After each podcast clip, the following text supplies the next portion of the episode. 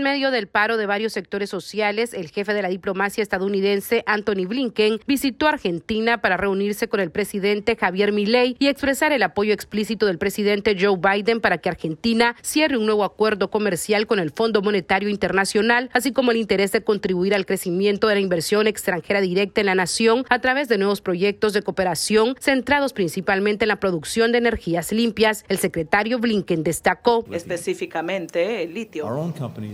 Nuestras compañías ya están haciendo inversiones importantes aquí en, Argentina para minar y procesar estos minerales críticos, más que nada en el noroeste de Argentina.